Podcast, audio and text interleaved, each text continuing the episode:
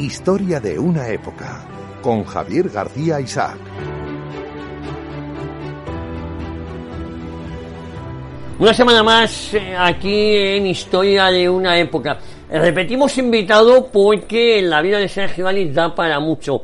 Eh, estuvimos ya con él, nos contó su infancia, de dónde viene, eh, dónde nació, eh, sus padres. Eh, bueno, Sergio, bienvenido.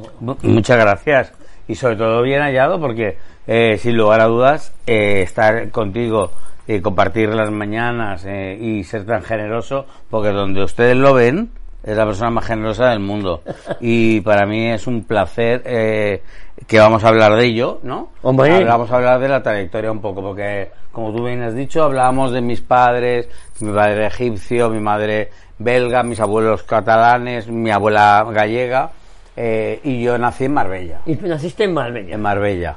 Y a partir de ahí, mi nacimiento en Marbella, bueno, eh, mi madre conoce a mi padre, que era de Luxor, como bien sabes, eh, murió en un accidente de tráfico terrible, y yo recuerdo muy poco porque eh, tenía como tres o cuatro años.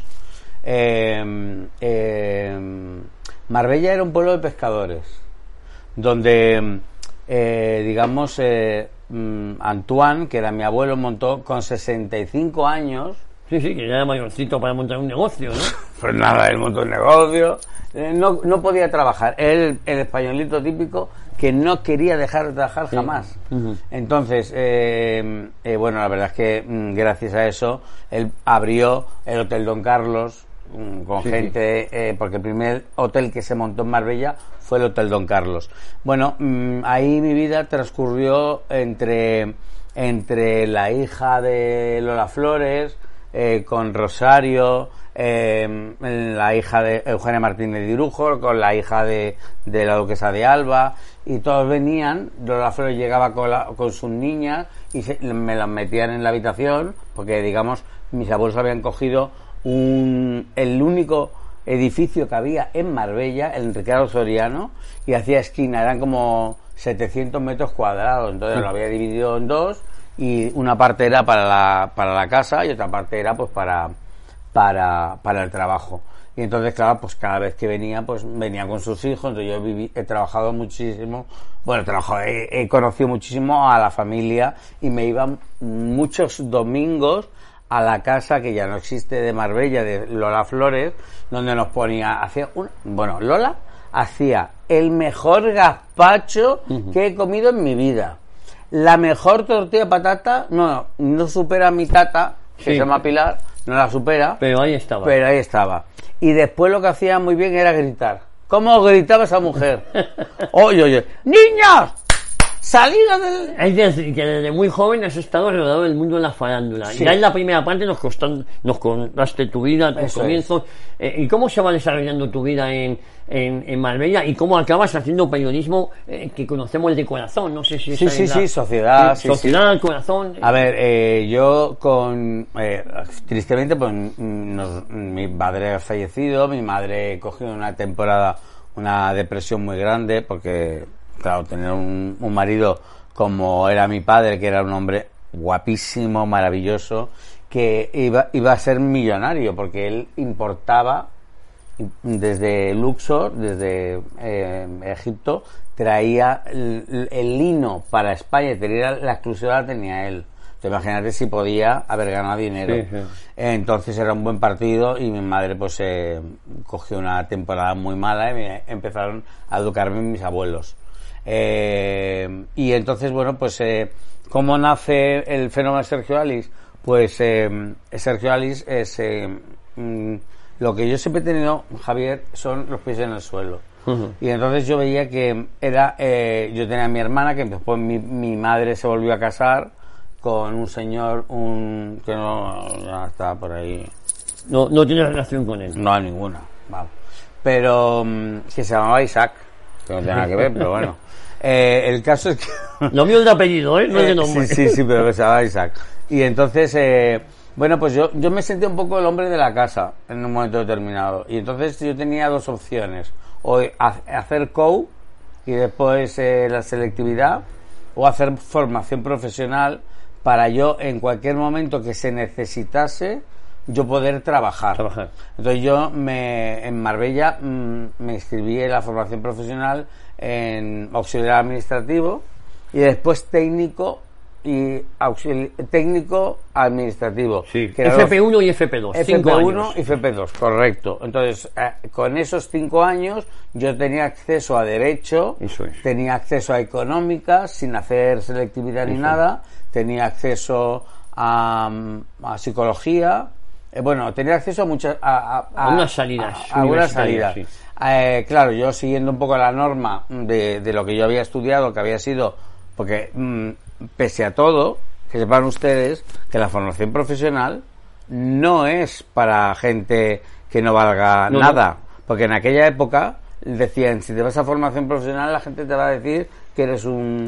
que Yo no- es que estudié FP antes de Derecho, ¿eh? por eso, por eso te quiero decir que es que nos daban una base muy sólida, Muy sólida. y teníamos muchas asignaturas, Sí, sí. las comunes más las de especialidades. Yo llegué a tener hasta 18 sí, asignaturas. Es de- eh, derecho, estadística, contabilidad. Yo hacía una en quinto hacíamos contabilidad de tercero Sí. de económicas. De económicas. Entonces yo me, me, me metí en económicas y, y me aburría soberanamente porque es que la gente que venía de COU no tenía ni idea de lo que era el debe y el haber, no sabía lo que era una sociedad limitada y, y los tipos de sociedades que existían y es lo que se estaba dando. Entonces yo de- decidí que yo me presentaba a, a los exámenes, que me pasaran las, lo- los exámenes porque de Marbella a Málaga, que es donde yo estaba, en Marbella, pues había, ahora no, ahora son 40 minutos, pero en aquella época eran dos horas. Eran dos horas. Mm, Entonces, bueno, eh, ¿qué hicimos? Pues, ¿qué hice?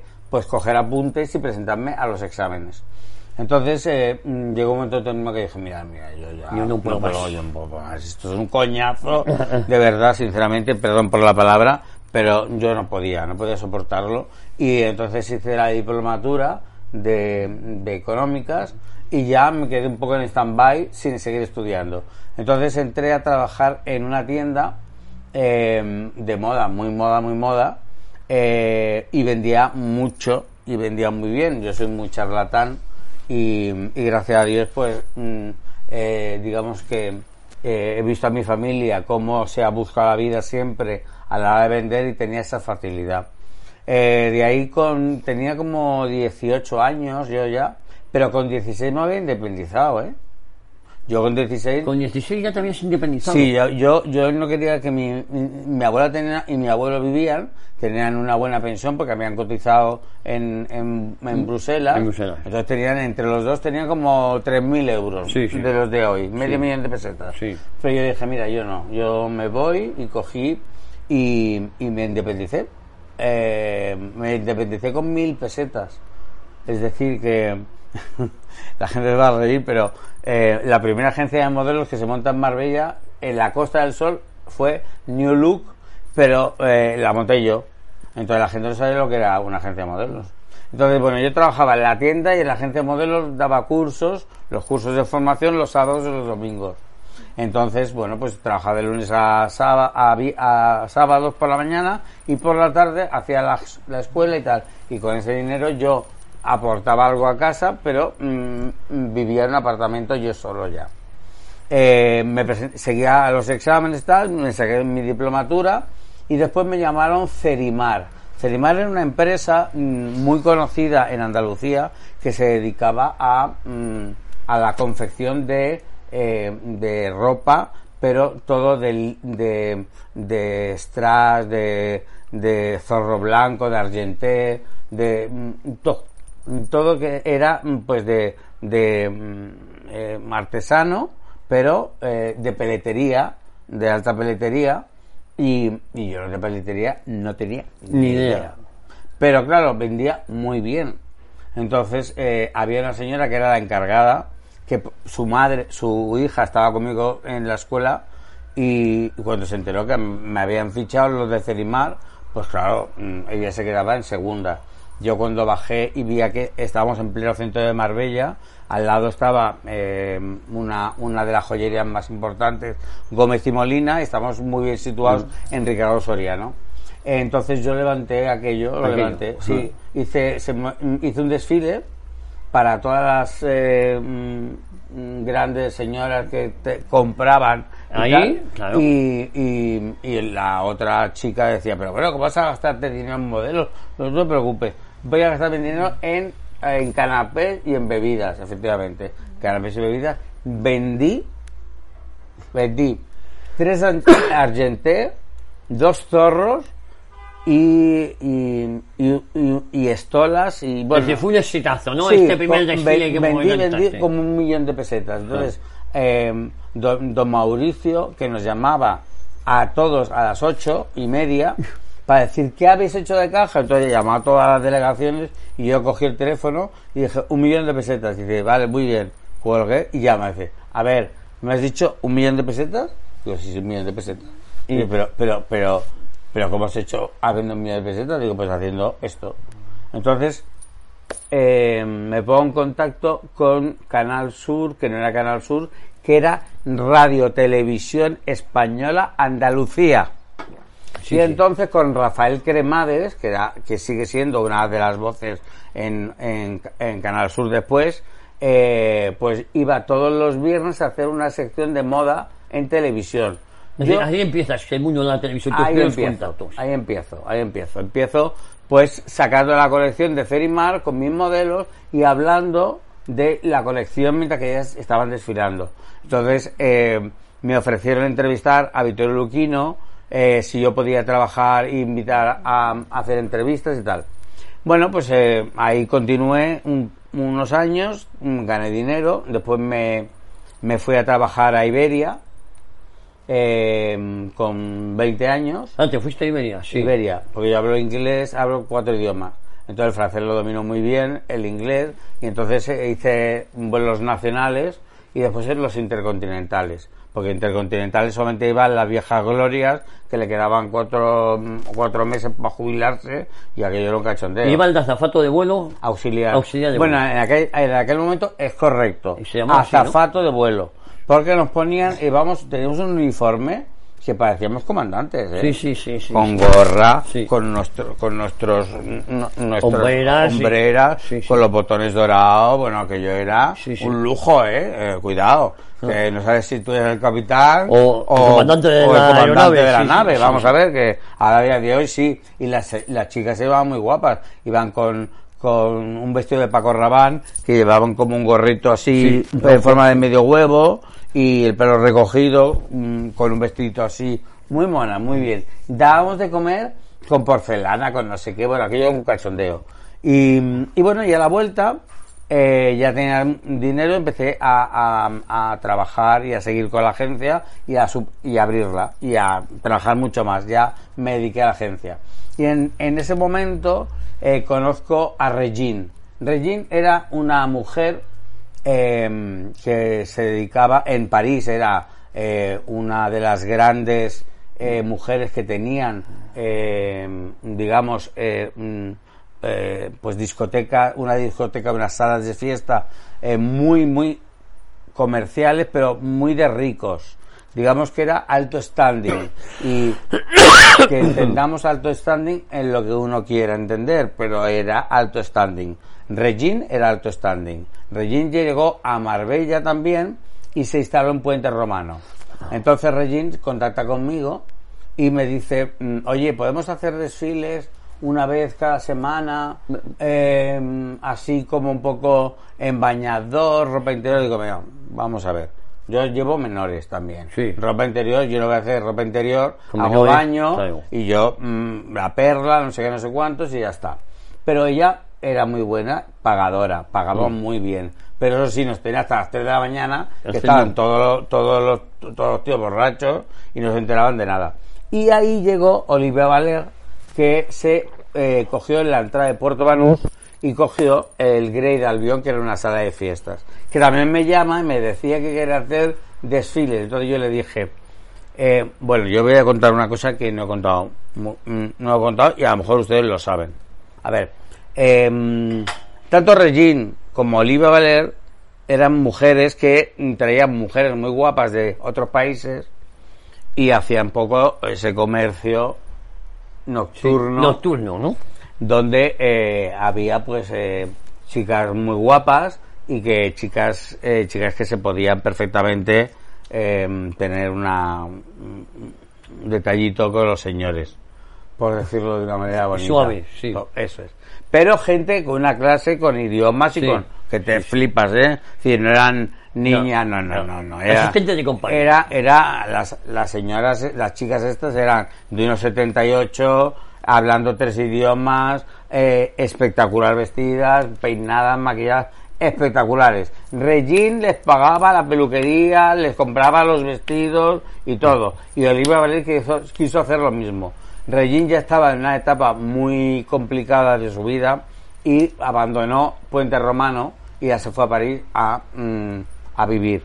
Y eh, porque tenía su propia. Y entonces fue cuando Olivia Valer coge Puente Romano y creamos la fiesta blanca.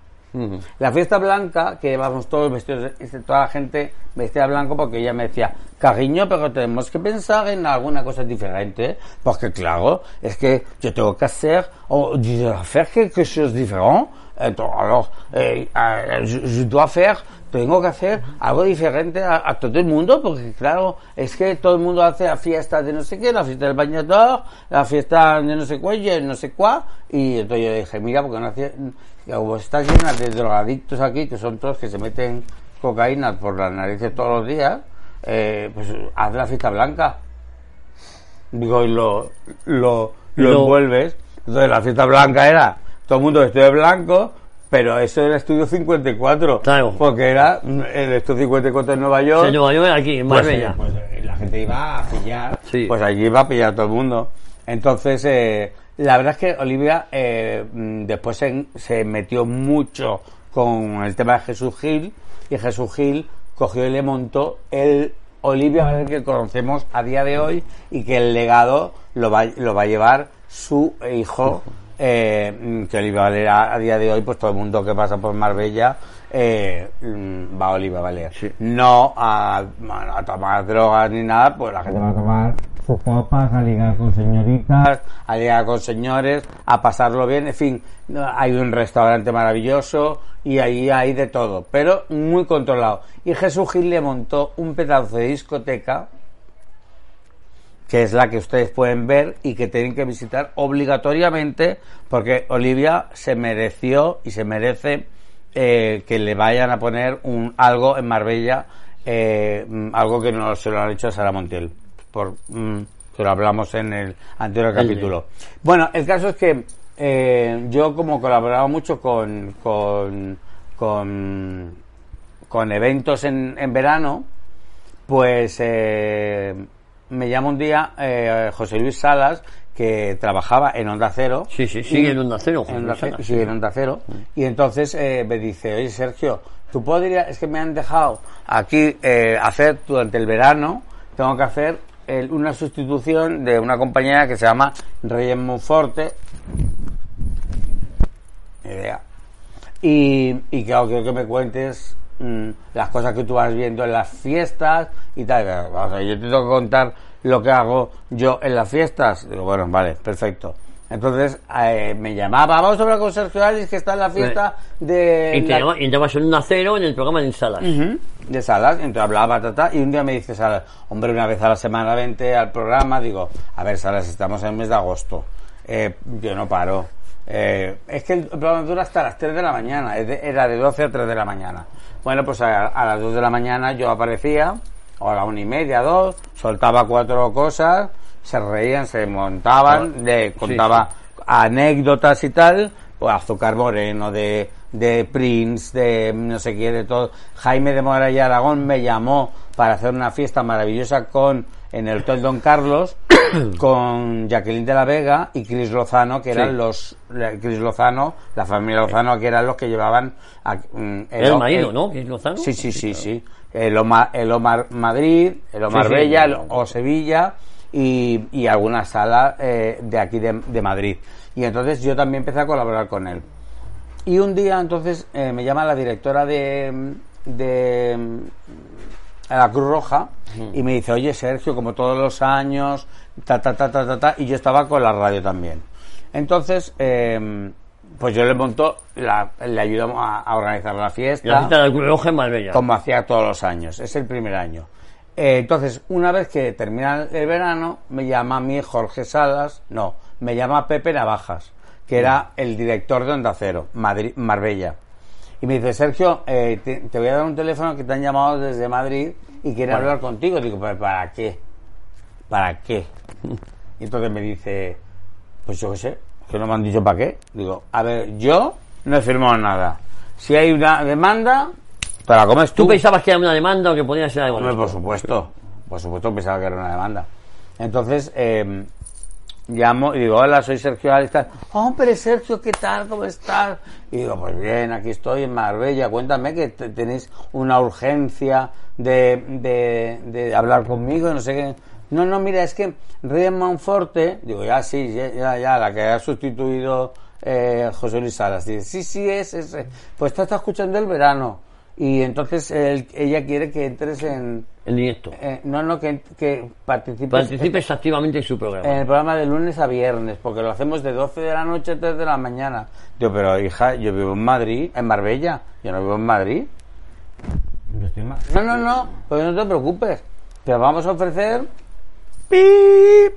Fenomenal. De dinero. ¿Tenías que venirte a Madrid una vez a la semana o volverte ahí? No, no, no. Podías hacer Era de lunes a viernes. De lunes a viernes. Entonces, eh, bueno, pues decido venirme y me, eh, me uno con, con eh, Magic Life, que era la agencia que tenía Carlos Mundi, en donde ahí estaba Mar Flores, tal, y montamos el departamento de celebridades. Celebridades. Entonces, aquello funciona muy bien, mandamos gente a tómbola, ta, ta, ta, ta, bajo de nuevo a Marbella, y la de mm, la Cruz Roja, que era un, muy pesada, era, muy pesada, Pe- tan buena gente, pero muy pesada. Entonces me acuerdo de que era Bárbara Rey que presentaba el evento, pero cogí un colocón que no sabía si vendía, si estaba rifando un collar de perlas, un reloj o, o una planta que había al lado. Yo no sé lo que, lo que, nena, no sé a día de hoy lo que te habías tomado, pero mm, la- aquello era un cuadro. Si una señora dando tumbos y, y cogía, eh, se hacía como el telecupón con un y decía el, el otro en una voz en off y, eh, y los pendientes ya salía con un cuadro. Digo pero vamos a ver, esta mujer qué le pasa bueno entonces me dice eh, Sergio mm, hay una mesa mm, que, mm, que claro que, que es la de la Campos que está toda completa pero te- siéntate en la de la mesa de la Campos yo la Campos si la pongo a parir en la radio ¿cómo voy a poner- Claro, tú a ella no la conocías de nada y no, solo yo la, yo la conocía de criticabas, ver, claro, de- la conocía de la tele, pero a su hija con los toreros, Sí, sí. eh, tal, no sé cuánto, tal, tal. Yo habla- hablaba de Rocío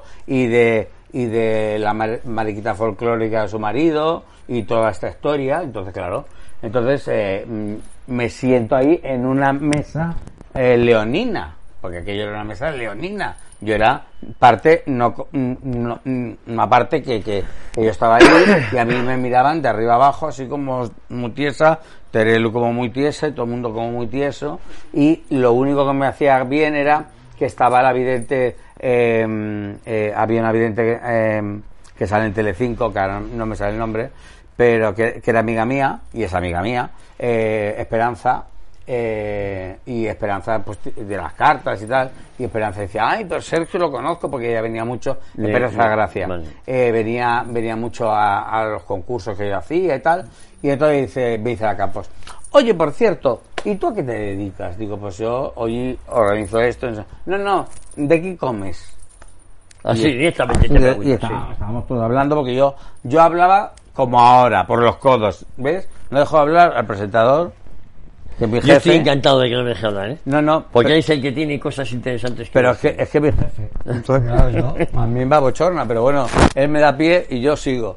Entonces eh, me dice Teresa, es que, mm, eh, ¿en qué trabajas tú? Y digo, pues yo estoy en Madrid. Ah, ¿tú estás en Madrid? ¿Y qué haces en Madrid? Digo, yo trabajo en Onda Cero. Dice, ¿en Onda Cero trabajas tú? Dice, sí. Dice, pues mira, te voy a pedir un favor. Digo, a ver, cuéntame, ¿qué favor necesitas? hay una persona, porque yo a esas horas estoy durmiendo, Mm.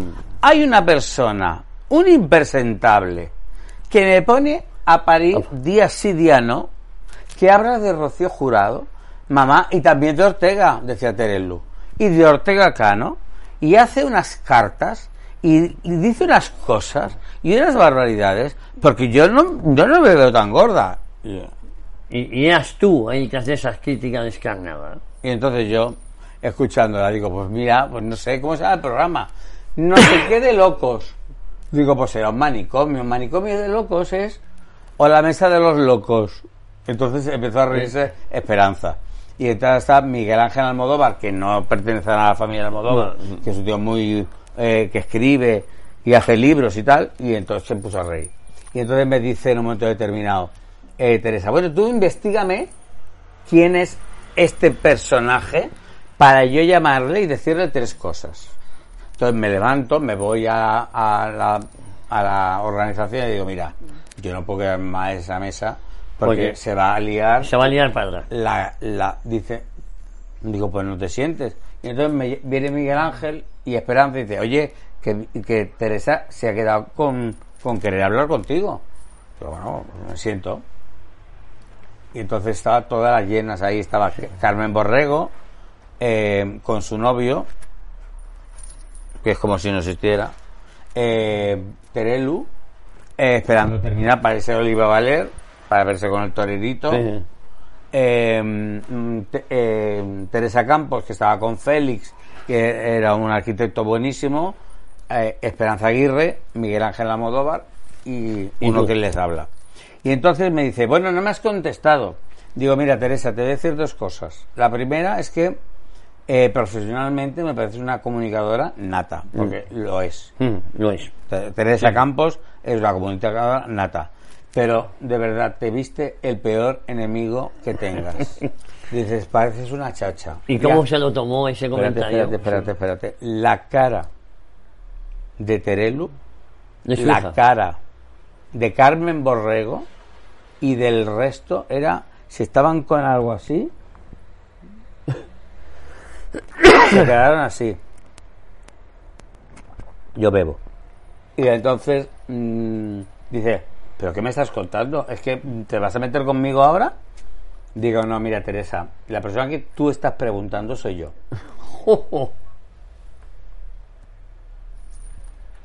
Y ahí un silencio, un tenso silencio, ¿no? Un intenso. Un silencio. intenso silencio. Vamos, que se escuchaba las, las cucharillas de, Del cafetito. del cafetito. Y dice, a ver, bromitas las justas. Pues yo no estoy para bromas. Yo no, yo tampoco. Yo trabajo con Reyes Monforte en País de Locos.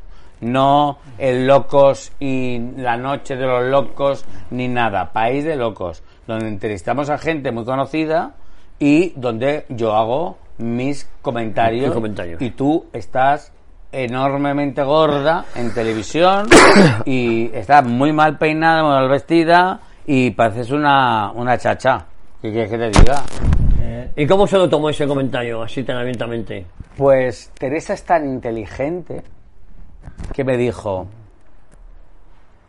bueno, pues ha sido muy valiente al decirme esto. Yo no tengo gente que sea capaz de decirme Decirte. las cosas Claro. de cara. Digo, es que yo no tengo nada que perder. ¿Qué tengo que perder yo contigo? Digo, tu amistad, yo no soy amigo tuyo.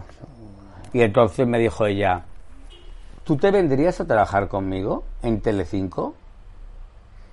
Que vamos a aterrizar ahora en Es decir, Telecinco. ya habías dejado televisión Andalucía, Radio Televisión, bueno, habías estado en anda- Acero, Sí, sí, y, sí. y- ahora tenías la oferta de irte a Telecinco con... Sí, con Teresa Campos Teresa sin casting y sin nada, porque Vale. el casting ya lo sabía Vale. ella.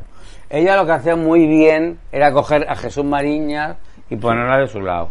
Sabía muy bien coger a Josep Sandoval, Josep, no Víctor. vale. Josep Sandoval que escriba, escribe y escribía en el periódico de Cataluña y ponerse a su lado. A todos los que criticaba los ponía en nómina. Entonces a mí me quiso poner en nómina. Entonces yo dije, mira, yo me lo tengo que pensar. Dice, ¿pero qué te vas a pensar? Si estás en Madrid, puedes hacer el programa. Claro. Te vienes, haces el concurso y te contrato de copresentador. Yo soy la presentadora Ah, y- y, tú eres el copresentador. Bueno, pues entonces me llaman, bueno, no me llaman, nos vamos y, y yo me voy por un lado, me voy por otro, yo no le hago ni, ni caso. Digo, No lo tomas en serio esa "Ah, oferta. no, en serio, Sí. eso no, no tomo en serio. Y entonces, a la salida del hotel, eh, mm, eh, pues se hacía en el hotel, en un hotel, y a la salida eh, dice Terelu, oye, vente con nosotros, que mamá se va a casa, a casa o al hotel Coral Beach, que es donde iba ella, Vale. y enfrente a un puticlub, porque hay un puticlub, My Lady Palace, Tenía putas allí, y si yo hablara de la gente que va, esto tenemos otro capítulo, ¿eh?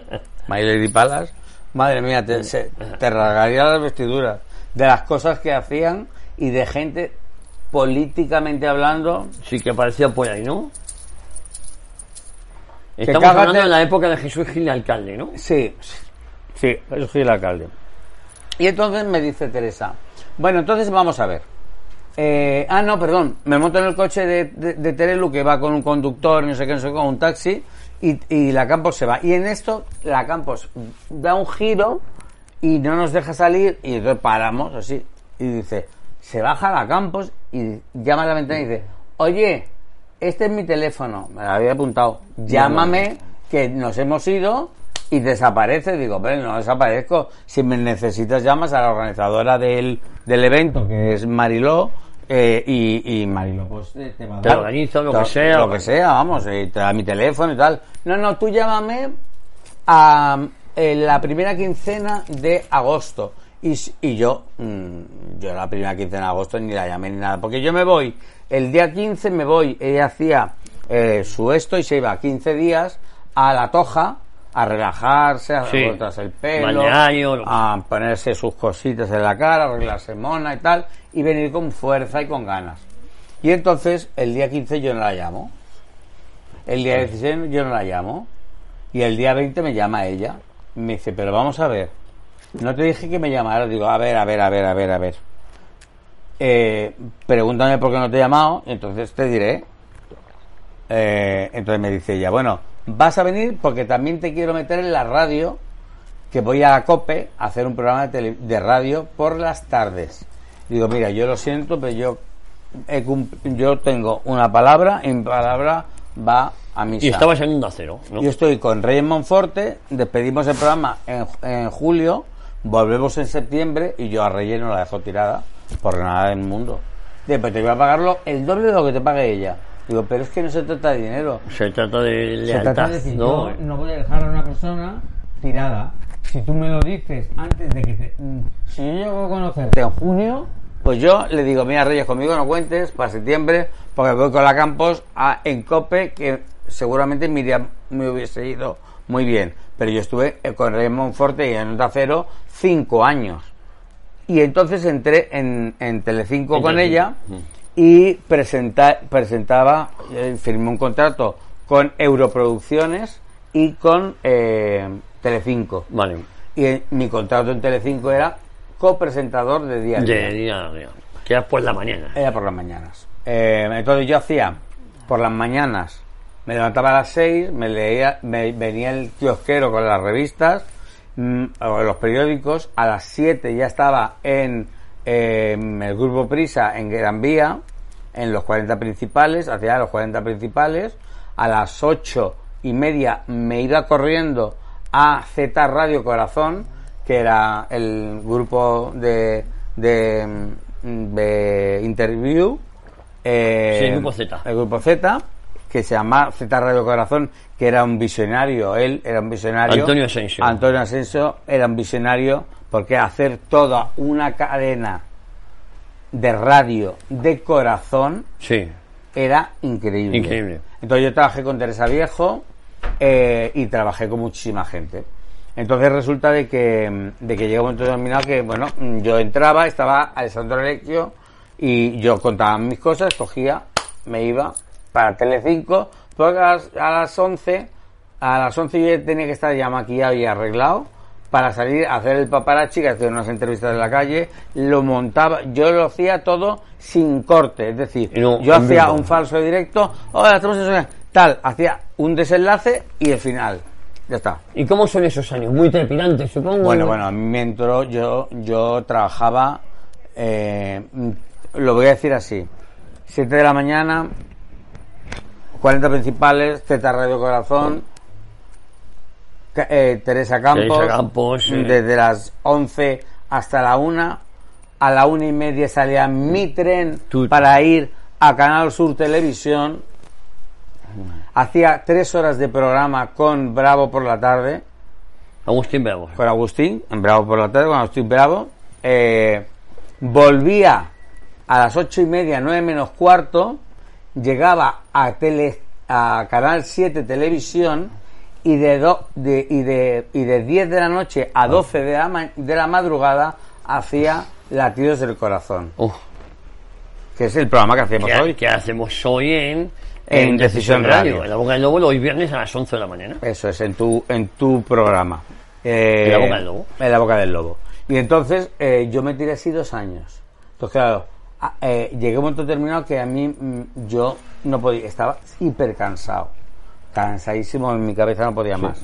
Entonces, claro, cuando tienes buen éxito, pues te quieren de todos los lados. Sí, te van llamando Entonces, yo, yo le dije, bueno, yo la única es, eh, el único espacio que yo tengo es o, quitar algo de, mm, de Canal Sur en vez de ir todos los días, Sí. tres veces por semana. Una colaboración. Porque me llamaron también de TV y claro, era, bueno, Sergio, porque hacíamos eh, con, con Chechu y, y con Yolanda y, a- y, y- y bueno, y ahora eh, hacíamos el programa de la tarde, ¿no? Y entonces yo llegaba en avión a las cuatro y media y decía, bueno, ¿qué es lo que está pasando en España? Era esto. ¿Qué está pasando en España? Y ellos te lo decían, tu corresponsal al que llamabas, No, no, yo iba allí. y ahí lo contabas. Pero dos veces por semana. Sí, sí, sí. Pero, ¿qué lo- pero escúchame, ¿qué pasa en España? Sí, sí. Estoy en España. Claro, claro. ¿qué está pasando en España? Vamos En a la ver. televisión vasca. A ver, por favor, por favor. Sí, sí, sí. Cogieron mucho a los vascos. Estuve cuatro años en la cadena. Cuatro años con, en K2000.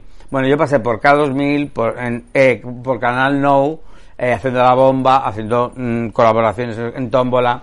Estuve en Castilla-La Mancha Televisión seis años, radio y televisión, Castilla-León. Inauguré IB3, el canal de Palma de Mallorca, eh, televisión y radio.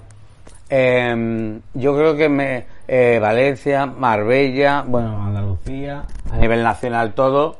eh, y bueno, recibí premios, eh, eh, eh, el premio Ondas, el máximo orgullo hispano, el- la, medalla, la medalla del trabajo de la Academia de, de, de, de las- de la- del Colegio de Periodistas. Bueno, en fi- en fin, que esa fue un poco... mm, Oye, y de todos esos personajes que vas conociendo, tal, eh, ¿cuál destacarías o cuál te impresiona más? O, o, porque claro, es una infinidad de personajes, de famosos que fuiste conociendo a lo largo de toda esta tu carrera. Yo estuve, yo estuve siendo corresponsal, mm, que, me, que lo hacía con un pie, con perdón, eh, con un pie hacía pues eh, la corresponsalía para Univisión, Telefutura o Telemundo. Entonces, yo en Telemundo hacíamos de vez en cuando conexiones en directo, que aquí ya era a las 4 de la mañana, y habla- era era la era la, mm, las mañanas de Despierta América se llamaba el programa que hay un programa en Estados Unidos Good Morning Good Morning America. America. entonces eh, yo contaba ahí cosas políticas y ya me Vale. metía en, en temas de, de Si no todo de corazón, sino también Co- político. Claro, cómo, cómo estaba la economía española, cómo estaba Europa, cómo estaba tal. Después, eh, lo que sí hacía mucho era para un programa que se llamaba, de, eh, iba a decir la tío del corazón de Decisión Radio, pero bueno, hacía un, un programa que se llama Escándalo TV, TV, Sí. entonces TV, Escándalo TV. Escándalo TV. Entonces, Escándalo TV, pues yo hacía una pieza y entrevistaba después a, mm, a gente. Entonces yo entrevisté a, me gustó mucho entrevistar a Luis Miguel. A Luis Miguel. Luis Miguel, porque digamos que siempre cuando la gente no lo sabe, pero nosotros los periodistas cuando vamos a entrevistar que vienen de promoción a un disco o cualquier cosa, y estoy en un listado de gente que aprueban para que les hagan la entrevista Claro, en el Y lo- y lo piden ellos, lo piden ellos o otros que no tienen la fuerza de, de comunicación que necesitan Y entonces no te dan ni siquiera la opción de poder preguntarle nada y menos hacer una entrevista. Entonces ellos ya venían con la agenda porque claro, vienen de Univisión, entonces ya estaba agendado. Y Que yo, en- a entrevistar. yo entré- entraba antes que Ani Gartiburu. Que Ani me decía, yo soy televisión española. Le decía a la chica de prensa, dice, sí, pero ellos son de Univisión. Pues claro, este señor viene, entonces, desde España. Eh, me sorprendió gratamente. Sí, eh, Lu- a, eh, Luis Luis Miguel. Sí. Sobre todo porque estaba pasando una etapa muy muy dura eh, eh, donde donde el alcohol y las drogas lo tenía bastante Jodido, es complicado, sí, sí, y entonces eh, el jefe de prensa me dijo eh, hablé, hablar directamente solamente del disco. del disco. vale. Entonces eh, hablamos del disco y después le dije, a ver, yo no me puedo ir sin Sí. preguntarte eh, lo que en, en toda Univisión se habla de tu faceta o tus mm, de tu faceta actual mm, de que tomas estupefacientes o que mm, eh, tomas alcohol en exceso. Y entonces me dijo él, pues yo estaba esperando que alguien tuviera La dignidad la- o la- dignidad- la osadía de preguntarme No, no, esto. la, la dignidad Sí. de hacerme una pregunta así, porque realmente yo tengo que contestar a esta pregunta. Porque hablan y allí se llaman, eh, bueno, los chismes, se llaman los Sí. chismes, y los chismes no son reales. Yo sí he caído en una depresión, sí he consumido drogas, ahora estoy en rehabilitación, Ay, no, y te lo soltó, eso es una, Sí, era sí, una primicia. ¿no? Bueno, era exclusiva. Que una exclusiva que llega a reconocer eso. se la escribí para Hola, Sí. y la escribí y la y la y estuvo en todos los lados y entonces me dijo a ver, y yo le dije pero vamos a ver en qué momento de tu vida Pasa esto. pasa esto y dice digo ¿por qué, qué tiene que ver tu madre ahí? recuerden ustedes que Luis Miguel eh, estuvo cuidado por su tía y por su padre cuando eran pequeños que su padre lo explotó en todos los aspectos, a cantar, a cantar, a forzar la voz. Estaban los pequeñines y tal, y después ya cuando él, él decide retirarse y quitarse de en medio, porque eran dos hermanos, de- No, eran tres no, hermanos, tres tres, hermanos, sí. tres hermanos. Y entonces me dice, yo estoy pasando por una tensión muy fuerte, mi manager ha cerrado muchísimos conciertos Y no me veo con ganas. y yo no me veo con fuerza suficiente de- de- para para a veces continuar. Y de hecho tengo que anular conciertos porque no puedo no lo, no lo puedo aguantar. Y te doy las gracias porque me hagas esta pregunta. Y desde aquí le digo a mis fans que yo voy a seguir adelante voy a salir y con este nuevo disco que era eh, eh, venía eh, venía canciones maravillosas boleros maravillosos. con este disco creo que voy a cerrar una etapa maravillosa porque me renuevo y hay una canción muy bonita que habla de renovación Oye, nos quedan tres minutos, eh, Sergio. Eh, trabajas con la Campo 10 años, eh, prácticamente. eh, Todos los días. con- eh, eh, eh, obtienes exclusivas, sales en todos los periódicos, Todos. en todos los medios de, de corazón, de sociedad. Y al final pasas una pequeña crisis. Yo pasé eh, una crisis personal, personal muy dura, muy dura porque yo trabajé muchísimo, Sí. eh, monté mi agencia de modelos, tenía mi pareja. Sí. y, y yo, es, mi pareja no sabe hacer nada, entonces pues lo puse en mi empresa. Y bueno, para hacerle el cuento más corto, después de tantos años, él se encargaba de la contabilidad, yo me encargaba de la parte del movimiento no sé qué interna, ta, ta, ta, ta, y cuando me di cuenta me había sablado 50.000 euros y me dijo, o me quedo yo con la agencia o te quedas tú con la agencia y no tienes dinero para pagar. Y que alguna depresión de caballo. Y de esa depresión has ido saliendo poco a poco hasta Esa llegar a decisiones de Esa- bueno, sí, sí, sí, sí, sí, sí. Sí, no, me costó, me costó, Mucho. me costó mucho porque yo eh, eh, tomaba ansiolíticos y tomaba mm, mucha medicación para dormir. Eh, una marca que no voy a decir cuál es porque no quiero que la gente la tome. Pero me la estaba recomendada por mi médico. Lo que pasa es que yo, sabes que después es para un tiempo, pero Continúas, va subiendo, continúas, va subiendo, va sí. subiendo y yo ya no, no, no daba pie con bola. Entonces yo entré en mm, a trabajar, eh, ya ter- vamos terminando, no os preocupéis, no se preocupen que me voy ya. Pero eh, eh, entré a trabajar en Sálvame Estuve un año con ellos, no me- la experiencia ¿No era te como gustó? me gustó, no, no. Y tampoco estaba yo centrado para esto. Y ya decidí irme a la Fundación Jiménez Díaz, meterme con los locos, con todos los locos, de- El departamento psiquiátrico. sí. psiquiátrico, y estuve 30 días allí, que para mí fue un horror, pero del cual agradezco porque salí No. de lo salí de lo que tenía que salir, que era de tomar esa medicación que me dejaba trabajar. Y después me llamó aquí este señor, junto con Alina, que era trabajó conmigo, trabajamos juntos en día a día y en Antena 3 Televisión, donde le llamó la Campos impresentable hijo de puta a, a Basile. Y bueno, pues eh, el resto lo conocen todos ustedes. Pero bueno, eh, a día de hoy puedo decir que la vida sigue, eh, yo me voy renovando, voy trabajando, voy haciendo mi trabajo, estoy feliz en Decisión Radio, eh, un grupo que de verdad eh, va abriendo delegaciones por toda España y a mí me gustan los proyectos nuevos, me gusta innovar. Yo creo que lo que hacemos en Latidos del Corazón, hacemos una cosa muy fresca. Muy fresca, muy novedosa. Muy que no es necesario ni que te guste el periodismo del corazón para engancharte. Efectivamente. Y pasarlo bien. Eh, y pasarlo bien. Para nosotros, es, Sergio, es un orgullo que estés con nosotros trabajando.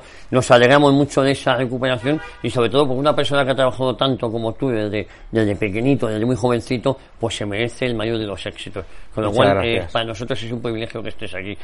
Y, Pues, y para mí trabajar con, contigo es estar, eh, aunque, tener una sección en, en, La Boca en- la Lobo Boca del Lobo. Yo no, a ver, yo de, de- de- yo soy como la Campos. Yo me engancho aquí y donde vaya este señor yo estoy enganchado. Pero él se va de viaje pero no me lleva. no, eso es la verdad. Campos me llevaba. Eso es verdad. ¿Eh? eso es bueno, verdad. pero bueno. Pues pero Sergio, estoy encantado. que un honor, de verdad. Eh, yo espero que en estos dos programas se hayan conocido un poquito más la vida de Sergio Alice. Nunca lo ha tenido nada fácil. Ha sido un trabajador infatigable. Porque muchas veces a, a amigos les vemos en, en la farándula, les vemos en fiesta, les digo, bueno, todo eso forma parte del trabajo. Como decía un amigo mío, todo lo que se hace por obligación al final acaba agotando. Bueno, pues Sergio es un trabajador infatigable. Con él nos lo pasamos muy bien, con él nos informamos y con él nos divertimos. Con él. Sergio, un placer. Eh, perdona que haga promo. Eh, Decisión Radio los viernes de 11 a 12 en el 102.1 en, Madrid. la Boca del Lobo. En Madrid, en el 102.1. En Madrid, en el resto, mírenlo por Instagram, vete a la página. Y ahí está. En Córdoba, en Valencia, que na, se- na- Ya, na- en Málaga, en toda España. Decisión Radio, estoy encantado. Y a todos ustedes, prometemos volver, Dios mediante, la próxima semana aquí a Decisión Radio, a Historia de una Época.